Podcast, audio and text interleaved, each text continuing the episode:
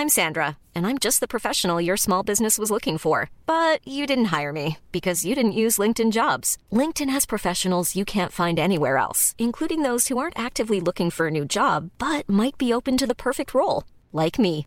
In a given month, over 70% of LinkedIn users don't visit other leading job sites. So if you're not looking on LinkedIn, you'll miss out on great candidates like Sandra. Start hiring professionals like a professional. Post your free job on linkedin.com/people today.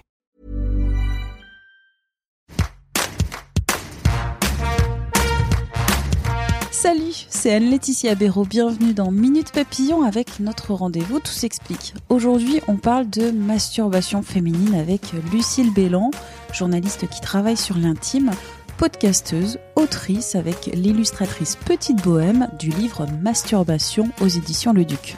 C'est un ouvrage illustré qui propose 40 suggestions de masturbation, seule ou à deux, pour mieux connaître son corps, découvrir, vivre sa sexualité avec respect, plaisir, curiosité, complicité. Je me posais la question, est-ce que la masturbation féminine est toujours un tabou? Selon un sondage de l'IFOP en 2017 sur le plaisir féminin, trois quarts des femmes, 95% des hommes interrogés confiaient s'être masturbés au moins une fois dans leur vie. La pratique tend d'ailleurs à se banaliser depuis une trentaine d'années. J'avais hâte de parler de ces sujets avec Lucille Bélan à 20 minutes. Et avant de commencer l'entretien, patatras, j'oublie la carte d'enregistrement. Donc, merci à Lucille Bélan qui a été très patiente et compréhensive face à ma petite montée de stress. On passe maintenant aux questions. Lucille Bélan, la masturbation féminine est-elle toujours un tabou? C'est pas tabou de faire enfin un livre sur la masturbation aujourd'hui alors qu'on voit le mouvement euh, féministe aussi s'approprier toutes les questions de sexualité et d'intimité. C'était pas le cas il y a dix ans euh, ou beaucoup moins le cas mais aujourd'hui on le voit avec les jeunes féministes avec les comptes Instagram. On a du contenu sur la sexualité euh, qui a des visées d'enlever des tabous de faire sauter des verrous de parler de sexualité inclusive LGBT donc on est de moins en moins dans quelque chose qui relève du tabou par contre que les gens parlent de leur masturbation et se posent des questions sur leur propre pratique, on n'y est pas encore euh, totalement. C'est-à-dire que sur la théorie, on a de plus en plus de contenu. Quand on se rapproche de soi, en fait, euh, c'est beaucoup moins évident.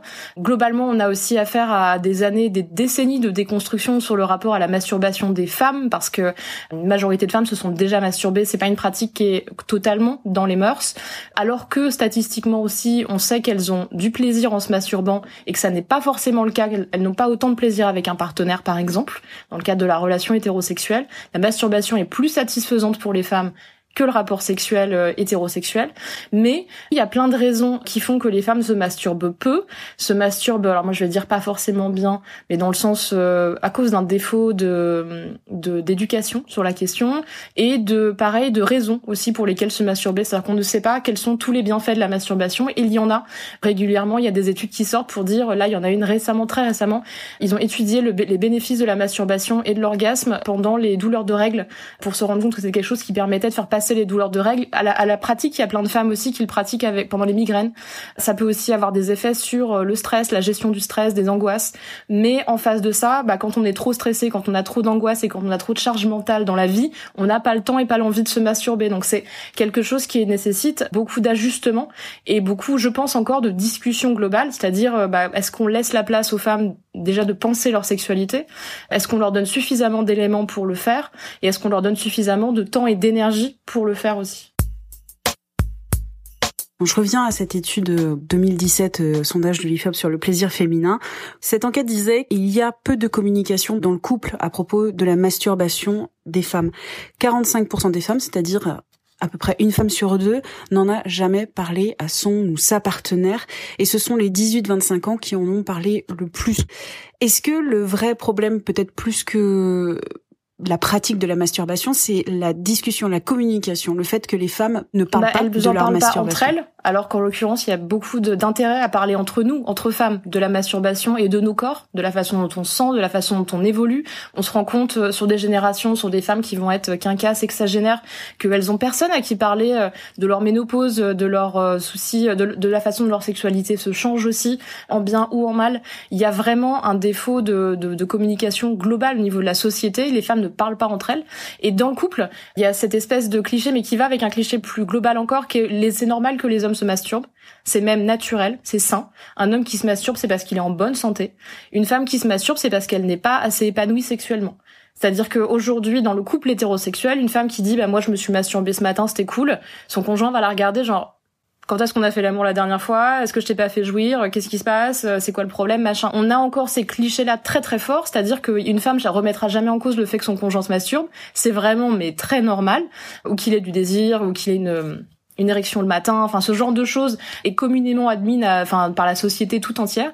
Par contre, le rapport à la sexualité aux femmes, à leur désir, au fait qu'elles puissent en avoir envie pour elles ou pour plein de raisons et s'offrir ce temps-là pour elles, bah c'est tout de suite la remise en cause de la sexualité à deux et c'est pour ça que le livre, je l'ai pensé comme ça en deux parties. C'est-à-dire qu'il y a une partie du livre sur la sexualité seule parce que la masturbation c'est d'abord toute seule, et une deuxième partie sur la sexualité et la masturbation à deux, parce que je pense qu'on peut utiliser la masturbation comme pratique solo, comme outil de communication et de développement de la sexualité à deux, pour sortir de la pénétration toute puissante, pour sortir de la pression sexuelle aussi, où il faut être disponible physiquement à 100% tout le temps, et en l'occurrence dans la vie, on le sait, il y a des tas de moments où on n'est pas apte à faire euh, la brouette thaïlandaise, où on peut pas même se faire pénétrer, c'est difficile on n'a pas euh, à la fois mentalement et physiquement la capacité d'avoir une sexualité euh, complètement déglingo et c'est normal. Enfin, je veux dire, c'est et donc on peut se dire qu'on peut quand même partager une sexualité, une tendresse et du plaisir avec son partenaire ou sa partenaire, parce que ça peut être, ça peut concerner l'homme aussi, à des moments de la vie où on est moins disponible pour faire des numéros de cirque. Et, en l'occurrence, ça peut être après une grossesse, pendant une grossesse, ça peut être après un accident, ça peut être pendant une période où on est déprimé, euh, ça peut être une période de chômage. Enfin, il y a plein de moments dans la vie où on n'est pas disponible à la sexualité comme on le serait à 25 ans. Ce qui est un peu la base aujourd'hui de ça aussi. C'est-à-dire que notre rapport à la sexualité est conditionné par ce qu'on croit être la sexualité, donc de base hétérosexuelle, à un âge où on est extrêmement en forme pour le faire et avec beaucoup de disponibilité pour le faire. Et donc malgré tout, la, fin, la vie est plus longue et plus complexe que juste cet instant T de j'ai 25 ans, j'ai du désir tout le temps et, je suis extrêmement euh, en forme. Et donc penser une sexualité qui nous fait pas souffrir euh, psychologiquement et physiquement, c'est vachement important. Et donc je pense que bah, partager cette euh, sexualité digitale, avec les doigts, pas seulement, avec plein d'autres façons, euh, plein d'autres stimulations. Ça permet à la fois de mieux comprendre son corps, de d'apprendre à son partenaire qu'on peut lui apprendre des choses sur son corps, ce qui est aussi un truc, euh, un tabou. Euh, on n'a pas l'habitude de dire à l'autre ce que tu me fais. Bon, en fait, je kiffe pas trop, mais si tu te décales de 1 centimètre, ça va être génial, donc fais-le. On n'a pas l'habitude de, de donner ce genre d'infos comme ça parce qu'on a honte d'avoir des conseils à donner. On se dit je veux pas être la prof. Souvent les hommes se gênent pas. En réalité, euh, quand ils ont une façon euh, qu'ils adorent pour la fellation, euh, ils vont nous rabâcher les oreilles avec pendant des heures jusqu'à ce qu'on fasse exactement comme ils aiment. Donc, mais les femmes, on n'a pas ces réflexes-là. Et passer par la masturbation, ça peut être aussi une façon de dire moi j'ai toutes ces façons pour jouir, pour avoir du plaisir. Je t'en offre certaines en te disant bah tu voilà tu participes à ma sexualité aussi et on fait ça ensemble. Parce que c'est très chouette d'avoir une sexualité solo et je trouve que c'est important même dans le couple. Mais euh, mais on peut dire que voilà pour la tendresse pour la, la confiance pour partager un cool moment euh, on peut ajouter ces petits éléments perso ou euh, ces évolutions aussi. Parce que comme euh, notre rapport à la, au désir, à la pornographie, à tout ce qui va être nos matériels érotiques qui vont changer au long de la vie, on va découvrir un film qui va nous faire kiffer, un livre, une photo, un truc. C'est intéressant aussi de se dire que la communication ne doit jamais s'arrêter dans le couple. Et encore une fois, on s'arrête pas aux six premiers mois de la relation où la sexualité marchait super bien. Ben, on continue de parler de ça. Et je trouve que c'est un dialogue qui est beaucoup plus facile à travers justement ce moment de masturbation où on a une disponibilité, alors j'allais dire euh, vocale euh, ouais, juste pour se poser, parler, continuer de faire des choses, mais être moins dans l'action peut-être, et un peu plus dans à la fois la réflexion, la tendresse, euh, la délicatesse.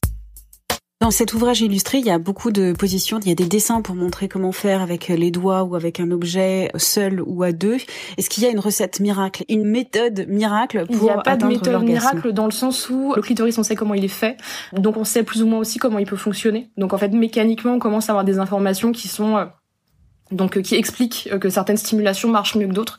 Malgré tout, le corps des femmes est ainsi fait que ça va aussi avec notre histoire de la sexualité, avec notre rapport à la sexualité, la façon dont on est plus décomplexé, les clichés aussi qu'on peut trimballer tout au long de notre vie, nos complexes.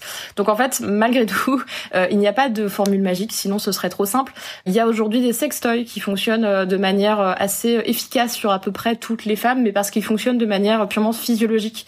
C'est le cas les womanizers, ce genre de choses qui vont être des objets qui sont pensés exclusivement pour euh, pour la stimulation clitoridienne et du gland du clitoris et qui euh, par des vibrations, par des effets d'air euh, vont créer une stimulation extrêmement localisée donc qui marche, qui fonctionne. L'orgasme arrive très très vite pour la plupart des femmes. Après c'est pas un orgasme qui chez toutes les femmes va être satisfaisant. Donc euh, oui, on peut tout atteindre l'orgasme de façon très rapide, un peu comme tous les hommes peuvent atteindre l'orgasme euh, si on les stimule au niveau de la prostate. Mais sur la quantité de plaisir, c'est pas toujours intéressant d'y arriver que de cette manière. Et moi, je crois même que une heure de stimulation dans laquelle on prend du plaisir, mais sans atteindre l'orgasme, peut être plus satisfaisante qu'un orgasme en trois secondes qui n'aura aucune montée, euh, qui va juste nous scier les pattes et, et, potentiellement va avoir aussi moins d'effet, par exemple, sur ce que le corps va nous envoyer comme hormones aussi, parce que il y a besoin aussi que toute la la machine se met en route. Et donc du coup, le corps des femmes fonctionne aussi comme ça. Il faut monter ce désir-là à la fois psychologiquement et physiquement. Malgré tout, je pense que c'est à toutes les femmes d'essayer de se concentrer sur le fait que comment est fait un clitoris, comment leur corps est fait aussi, parce que ça peut aussi être différent pour des femmes qui vont être plus grosses que d'autres, pour des femmes qui vont être handicapées ou pour des femmes qui vont pas forcément avoir envie de voir certaines parties de leur corps pendant la masturbation parce qu'elles ont des normes complexes. Donc il faut qu'elles s'adaptent. Il faut que chacune trouve sa formule et donc aucune n'est mauvaise en fait, dans le sens où euh, on construit avec notre histoire cette chose-là. Par contre, ça veut dire que cette formule-là, euh, donc qui sera notre formule magique à nous, il faut la partager. C'est-à-dire que s'il y a un complexe quelque part et que vous n'arrivez pas à jouir toute seule, parce que quand vous voyez vos seins, votre ventre, vous sentez tellement mal que vous n'arrivez pas à jouir, dites-le à votre partenaire. Parce que c'est très important de partager ces complexes-là pour que la personne fasse attention à ne pas vous toucher aux endroits où vous êtes complexé, à ne pas euh, vous obliger à avoir des positions où vous les voyez. Et tout ça, on s'adapte en fait. Et c'est ça qui est magique avec la sexualité et le plaisir, c'est que déjà, il n'y a pas d'injonction à avoir un orgasme parce que c'est pas toujours évident pour plein de raisons dont des raisons psychologiques qui nécessitent parfois de faire des thérapies pour y arriver. Donc, l'orgasme n'est pas obligatoire. Par contre, le plaisir, c'est assez facile à avoir si on trouve sa disponibilité, si on a de la bienveillance envers soi, et si potentiellement on a quelqu'un avec nous qui est aussi bienveillant euh, que nous on peut l'être.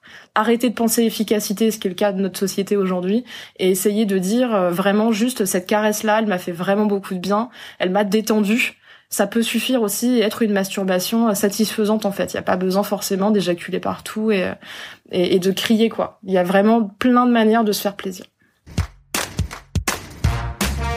Merci à Lucille Bélan pour cet échange. Tout s'explique, c'est le podcast Sexualité et Société de 20 minutes. Vous pourrez le retrouver sur toutes les plateformes d'écoute en ligne et sur 20minutes.fr. N'hésitez pas à vous abonner, c'est gratuit, vous serez ainsi notifié des nouveaux épisodes pour nous écrire audio 20minutes.fr. On se retrouve la semaine prochaine. D'ici là, portez-vous bien.